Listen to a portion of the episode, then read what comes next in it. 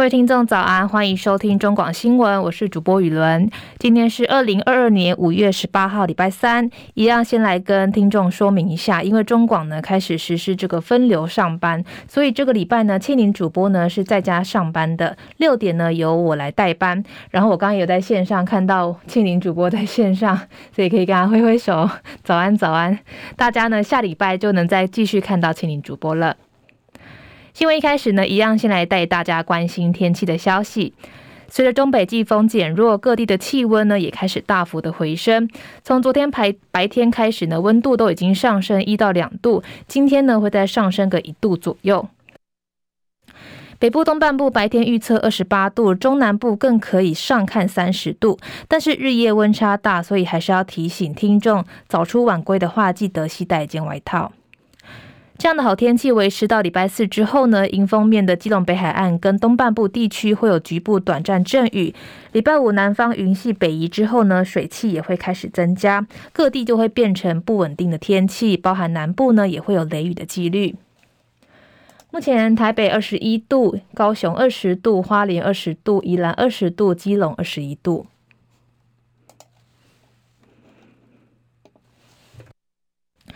美股消息，由于中国放宽了部分的防疫限制，加上美国公布的强劲零售销售数据，市场的情绪乐观。今天美股开高走高，由大型的科技公司带头领涨。最后收盘的四大指数全面上扬，包含道琼指数上涨四百三十一点，三万两千六百五十四点；纳斯达克指数也是上涨三百二十一点，收在一万一千九百八十四点。标普五百指数上涨八十点，四千零八十八点；费城半导体指数上涨一百四十六点，三千零六十六点。国际消息：美国南加州台湾基督长老教会十五号发生枪击案，酿成一死五伤。凶手周文伟传出一样来自台湾，警方初步研判周文伟的犯案动机疑似是反台独，不满两岸的情势，而且仇恨台湾的民众，最后依照谋杀等罪起诉，可能会面临死刑判决。检察官史毕哲回应，这个枪手带了一些类似像是汽油弹的爆裂物，十五个装满子弹的弹夹。跟两支半自动的武器前往行凶的地点，准备要杀杀死那个教堂的每一个人。史毕哲强调：“我相信他是要杀所有人，然后把教堂给炸了。”因此，FBI 表示，这个案件呢正朝向仇恨犯罪的方向来调查，并权衡是否会对周文伟求处死刑。乌克兰今天为独立后首任总统。克拉夫朱克举行的葬礼，总统泽伦斯基跟第一夫人欧伦娜都共同出席。这也是俄罗斯入侵乌克兰近三个月以来，两个人首度一起公开现身。根据英国《每日邮报》报道，欧伦娜回忆泽伦斯基离开前对他说的最后一句话：“他说，当俄国的飞弹第一次轰进基辅的时候，泽伦斯基把沉睡中的自己给摇醒，只说了一句‘开战了’。”当部队抵达总统府保护泽伦斯基的时候，欧伦娜跟十七岁的女儿还有九岁的儿子立刻被送走。目前依然不清楚欧伦娜何时会回到基辅，但她跟丈夫至少已经分开六个星期。另一方面，泽伦斯基今天也透过影片的方式现身第七十五届的坎城影展开幕式，这是他继葛莱美之后呢第二次以突袭的方式现身国际的大型典礼。他在影片中呼吁俄罗斯开始对乌克兰发动全面的战争，意图进一步进入欧洲。电影圈不应该保持沉默。芬兰跟瑞典宣布，两国今天将一起送出加入北约的申请表。芬兰总统表示，这个代表民主的胜利，而对于获得土耳其的支持，他保持乐观的态度。齐海伦报道。俄罗斯入侵乌克兰，让北欧国家芬兰和瑞典一改过去的立场，决定加入北大西洋公约组织。芬兰总统尼尼斯托应邀造访瑞典，和瑞典总理安德森共同召开了记者会，表示将携手申请加入北约。安德森说：“我很高兴我们路线一致，可以一起这么做。现实已经产生了巨变，代表改变的时候到了。”安德森和尼尼斯托接下来将会一起造访美国白宫，和美国总统拜登讨论加入北约以及欧洲安全事宜。尼尼斯托罕见的在记者会上全程用芬兰的第二官方语言瑞典语发表谈话，回答媒体提问时也只用两国的官方语言，表示两国是重要的伙伴关系。尽管土耳其总统埃尔段已经表态反对两国加入北约，并且指控两国没有采取明确的反恐怖主义立场，还对土耳其实施制裁。不过，尼尼斯托说他对于获得土耳其支持抱持乐观态度。芬兰国会的两百席议员当中，有一百八十八人投票赞成申请加入北约，也为接下来与瑞典共同申请加入北约铺路。记者戚海伦报道。本土疫情蔓延，总统府昨天又新增了八位确诊个案。从四月七号开始呢，相关的本土案例已经累计了一百一十六人染疫。总统府发言人张敦涵说，总统府的各项业务正常运作，并持续依照防疫的指引落实相关措施跟防疫的工作。另外，总统蔡英文也在脸书提到说，这个随着确诊个案数上升，大家对 PCR 的检测有大量的需求。除了基层医院呢支援社区的筛检之外，北北基桃十七号也成立了八个大型的筛检站，来减轻地方医疗院所的负担。除了像三重、汐止各筛检站也设置了这个绿色通道，优先提供六岁以下的幼儿跟六十五岁以上的长辈 PCR 裁剪、医生看诊或是拿药。不过，疫情乱象持续发生当中，有民众抱怨都等不到居隔单，甚至有人都已经解隔了，都还没有收到。新北市卫生局回应，有民众五月一号确诊，到十六号都没有收到任何的通知。不过，对此，昨天晚间疫情指挥中心也说明，经查之后呢，发现新北市有许多的疫调资料，裁剪的人的手机号码都已经写错了，导致无法及时回报裁剪的结果。不过，这样的说法呢，再度引发争议。不少的网友认为，中央的回应仿佛像卸责一样，也痛批疫情处理不好，民众真的只能自主应变了。卫福部医福会执行长王必胜之前说，双北叫不动大医院，引来两位市长的不满。昨天新北市长何友谊也在脸书炮轰，他说：“请王必胜不要以这种高高在上的姿态，用这种叫不叫得动的轻蔑语气。”他也要求尊重第一线的这个医疗人员不眠不休的工作，更回应在上位的人，希望可以听一下在前线打仗的医院心声。接下来是十分钟的早报时间。首先是联合报的头版头条，谈到了重症死亡升，住院大紧缩。今天开始只收治三大的确诊者，美国将我升到第三级的最高风险。昨天新增了六万五千七百九十四例的本土个案，六十一例的中重症，另外有三十八人死亡。指挥中心指挥官陈时中昨天宣布调整轻重症的分流原则，从今天开始，医院只有收治这个中重症，还有未满三个月的发烧婴儿，以及因为其他疾病经过医师的评估之后呢，有住院治疗必要等三类的确诊人。国内连续六天维持单日六万多例的确诊，指挥中心指挥官陈时中说：“现在判定是否已经达到疫情的巅峰太乐观，恐怕还要再观察几天才会比较清楚。”另外，CNN 报道，美国疾病防治中心十六号在最新的旅游警示当中，把台湾、安地卡跟巴布达、赖索托跟南非提升到第三级的高风险国家。CDC 本月初将台湾从第一级的低风险调升到第二级的中度风险，这次呢升级为风险最高的第三级。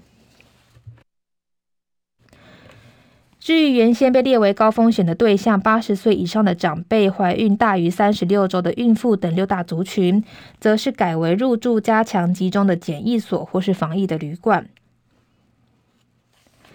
接下来是中国时报的头版头条。同样也谈到了，于六十五岁快筛阳性就是确诊，可以给药。从今天开始，六十五岁以上的长者快筛阳性就是确诊，可以到就近的医疗院所请医师现场评估，如果条件符合，就可以开立这个抗病毒的口服药物。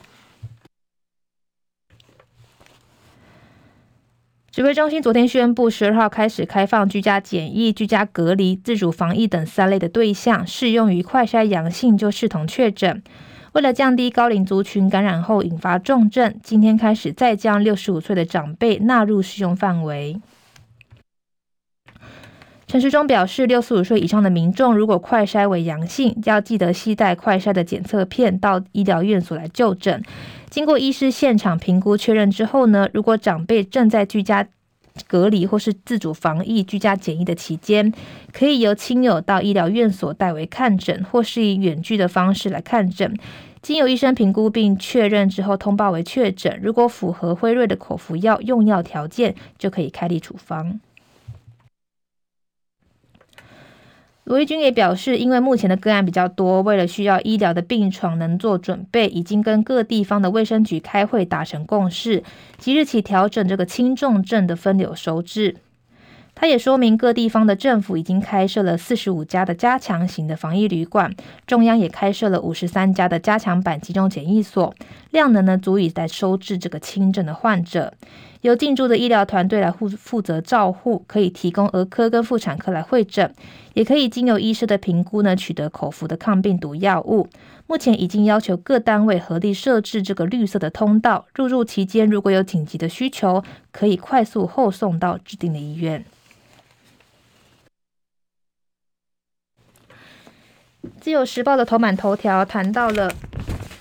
加州血案有政治动机，FAPA 逾美加合统会列为恐怖组织。美国南加州的长老教会发生枪击案，酿成一死五伤的惨剧。嫌犯周文伟曾经是拉斯维加斯拉斯维加斯中国和平统一促进会的成员。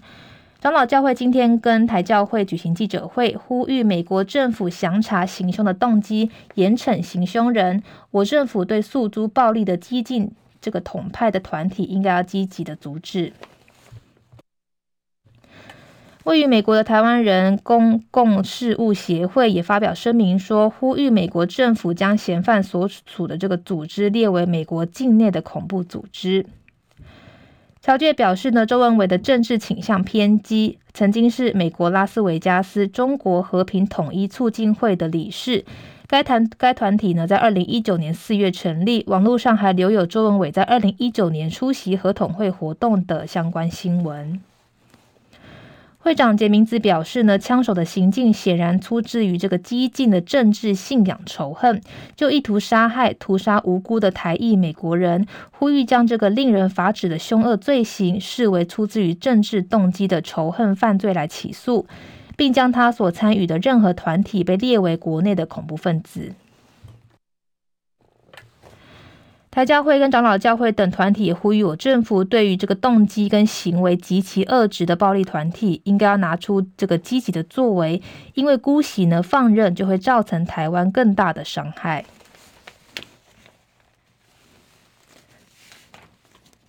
接下来是。《工商时报》的头版头条谈到了电子股回升，台股收复万六落底讯号浮现，台积电有放有望重返两年线。美国十十年期的公债殖利率回跌，上海解封在即跟劳动基金拨款入市三大利多，电子股回升，十七号展现强劲的反弹力道。上市的半导体指数跟电子指数上涨百分之一点九七、百分之一点五三，激励台股重回万六。刚和证券投资总监廖继宏表示，美泛美的费城半导体指数出现落底讯号的正背离，台积电呢也将收复两年线，电子股酝酿底部反弹行情。美国十年期公债殖利率最高飙到百分之三点二十之后反转，电子股卖压沉重的警报解除。十七号美股早盘趁势反弹，包含台积电、联电、日月光等 ADR 股价均大涨百分之三。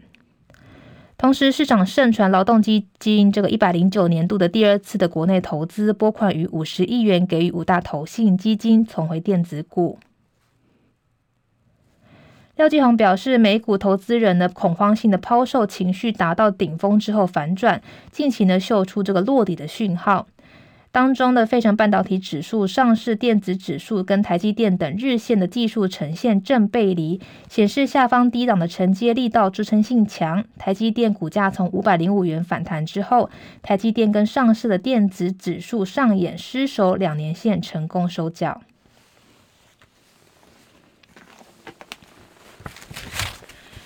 接下来是经济日报头版头条谈到了鸿海要盖十二寸厂，启动马国大投资，半导体帝国成型。鸿海集团启动半导体的大投资，将携手大马合作伙伴，在马来西亚合资这个新建月产能四万片的十二寸晶圆厂，锁定二十八跟四十奈米的成熟制程，业界估计建厂金额至少千亿元起跳。完工之后，鸿海集团将补足在半导体布局的最后一块拼图，打造从 IC 设计到六寸到十二寸的晶圆制造，并延伸到最下游封测的新帝国。红海世纪台积电在日本熊日本熊本的设十二寸厂，联电在新加坡扩充十二寸厂之后，近期又一桩的台湾电子业大咖在亚洲晶圆厂大投资。而且都是锁定这个成熟制成，凸显成熟制成的火热盛况。新闻最后呢，也要提醒听众，今天的天气开始逐渐的回暖，所以可以赶快把衣服拿出来洗一洗、晒一晒。另外呢，防疫期间也要记得勤洗手、戴口罩，一起度过这个艰难的时刻。